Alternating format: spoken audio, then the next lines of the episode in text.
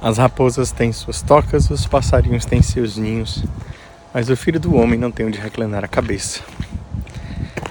Um testemunho pessoal, quando eu senti mais forte o chamado de deixar tudo para viver uma vida missionária, foi lendo o livro Irmão de Assis, né, do Inácio Laranhaga, sobre a vida de São Francisco de Assis.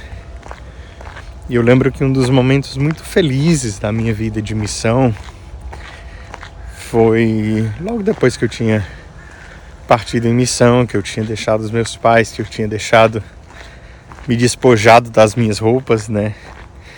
E eu estava indo para o centro de evangelização e começou a chover.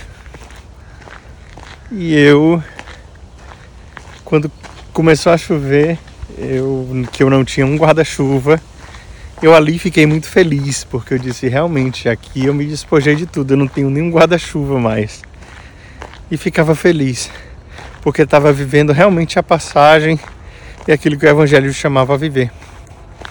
Hoje, Francisco é um sinal muito concreto nas nossas vidas da radicalidade da pobreza evangélica, mas também da fraternidade de tantas outras coisas.